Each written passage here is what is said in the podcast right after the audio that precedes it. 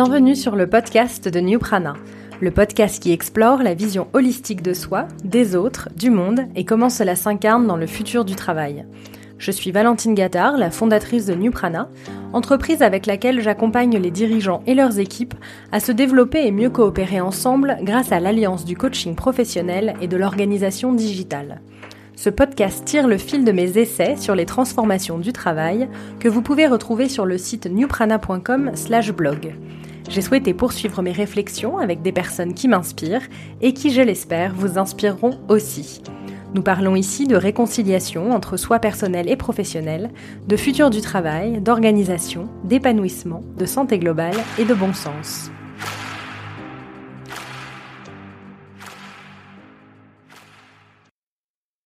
Aujourd'hui, je vais vous lire le texte que j'ai publié sur la série Severance au mois de septembre 2022. C'était le lendemain de la cérémonie des Emmy Awards, trophée récompensant les créations télévisuelles. Cette série, Severance, était nommée dans 14 catégories, notamment pour les trophées de meilleure série dramatique, meilleur acteur dans une série dramatique pour Adam Scott, meilleur second rôle féminin dans un drama pour Patricia Arquette, meilleur second rôle masculin pour John Turturro et Christopher Walken. Elle a remporté deux trophées pour la musique et le design. Ce chef-d'œuvre, ayant recueilli des critiques dithyrambiques et réalisé de très bonnes audiences, a étonnamment fait assez peu de bruit en France et j'étais d'ailleurs surprise de n'en voir aucune mention dans mes différents réseaux sociaux, pourtant très axés sur le travail. La série vient mettre en lumière plusieurs thèmes au cœur de nos explorations dans l'écosystème du futur du travail, en particulier des miennes autour de l'identité. Le personnage principal, Marc, travaille pour l'entreprise Lumen, qui propose à ses employés une procédure chirurgicale à l'aide d'un implant dans le cerveau, appelée severance. Cette procédure dissocie les souvenirs personnels des souvenirs professionnels, et dès que Marc et ses collègues prennent l'ascenseur, l'identité adéquate s'active en fonction de s'ils arrivent ou repartent. Ils sont donc deux personnes à la fois, ceux qu'ils appellent innies, dont la vie se limite à la vie du bureau, et les outies, dont la vie se limite à la vie extérieure. L'action se déroule dans un endroit indéterminé. La série a été tournée dans le New Jersey, à une époque qui apparaît seulement rapidement sur la date d'expiration d'un permis de conduire et qui semble être 2020.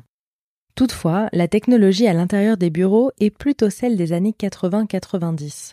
Le flou est volontairement entretenu tout au long du scénario. Comme le décrit très bien un article de Télérama, Severance prend l'allure d'un The Office croisé avec Black Mirror, questionnant à la fois le sens du travail, l'infantilisation et la manipulation des employés, la solitude de la société contemporaine. Endeuillé, Marc passe ses soirées devant la télévision, certes débarrassé de ses angoisses quotidiennes, mais pas des fantômes qui l'empêchent d'être heureux, et de plus en plus tourmenté après le surgissement d'un ancien collègue en lutte contre l'opération de Severance. La forme de cette création ambitieuse est superbe. La cinématographie est millimétrée. Le graphisme, l'attention aux détails, le design de chaque objet et de chaque scène, l'utilisation de la lumière, tout a été étudié avec minutie pour bien sûr servir le fond du propos. Le premier épisode s'ouvre sur une image géométrique avec une table à l'allure de cercueil sur laquelle une femme est allongée, à qui une voix masculine encore inconnue pose l'ultime question Who are you? Qui êtes-vous? nous apprenons rapidement que la femme s'appelle Helly, et de nombreuses références à l'enfer apparaîtront au fil des épisodes, l'enfer se disant Hell en anglais. Dès la première scène, nous sommes donc confrontés à une question existentielle dans un cadre infernal post-mortem situé dans le bureau d'une entreprise que nous allons bientôt découvrir. Le ton est donné. Le lieu de travail devient un espace de torture. Les journées recommencent, sans qu'ils ne se souviennent être partis. Ils n'ont pas connu la nuit, le sommeil, le repos. Ils reviennent simplement en forme si leur corps a physiquement récupéré chez eux. Ils n'ont pas de contact avec le monde extérieur. Le bénéfice semble être tiré par leurs outies, qui eux ont en revanche l'impression de ne pas avoir travaillé. Huit heures de leur vie sont passées sans qu'ils ne s'en rendent compte. On apprend rapidement que Marc a décidé de faire cette procédure pour oublier le décès de sa femme, car la douleur est trop pénible.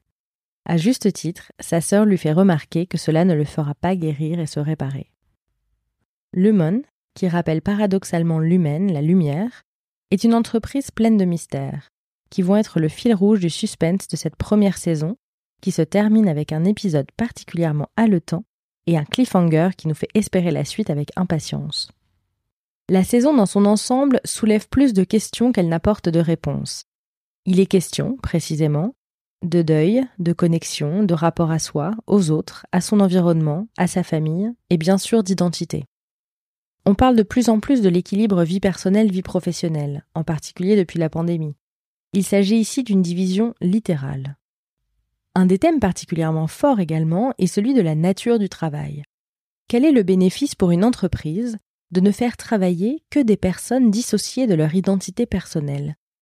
Qu'est-ce que l'entreprise pourrait cacher qui nous serait tout bonnement insupportable en étant notre personne entière? J'en reviens inévitablement à ma vision holistique de la vie et du travail. Nous ne pouvons pas être compartimentés. La sensation de vivre dans deux époques différentes d'un point de vue technologique est aussi intéressante. Elle souligne à mon sens le décalage des habitudes entre la vie au travail et la vie personnelle, ainsi que le retard des entreprises sur des façons d'être et de faire, sur nos vies plus générales. La série semble dire que c'est parce qu'ils sont déconnectés de leur identité personnelle qu'ils peuvent faire un métier qu'ils ne comprennent pas et qui est potentiellement dangereux.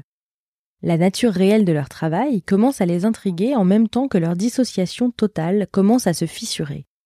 Jusqu'alors, sélectionner des chiffres qui génèrent des émotions et les classer dans des dossiers cryptiques ne les perturbait pas plus que ça. Et soulever aussi la question de leur valeur, de leur personnalité intrinsèque. S'ils laissent leurs souvenirs à la porte, qu'en est-il? Qui sont-ils?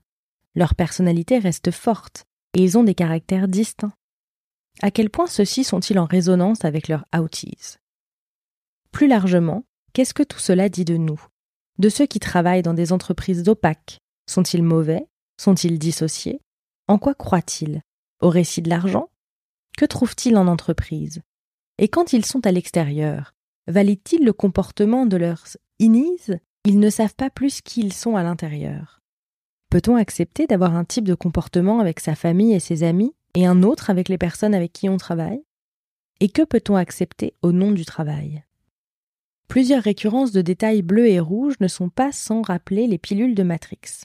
Pour rappel, la pilule rouge et la pilule bleue sont des concepts qui font référence à un choix entre la volonté d'apprendre et une vérité potentiellement dérangeante, ou qui peut changer la vie, en prenant la pilule rouge et celle de rester dans une ignorance satisfaisante en prenant la pilule bleue. Un article du New York Times va dans le sens des grands questionnements du rapport en travail, en soulignant que, après tout, des mois de discussions sur Slack et de réunions Zoom ont rendu floues les frontières entre le travail et la maison, mais ne les a pas découpées au scalpel.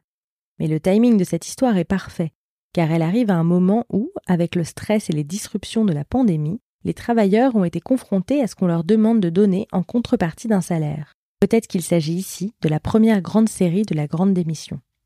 Comme je le disais plus haut, la série ouvre de larges questions existentielles, sur qui nous sommes et sur notre rapport au travail.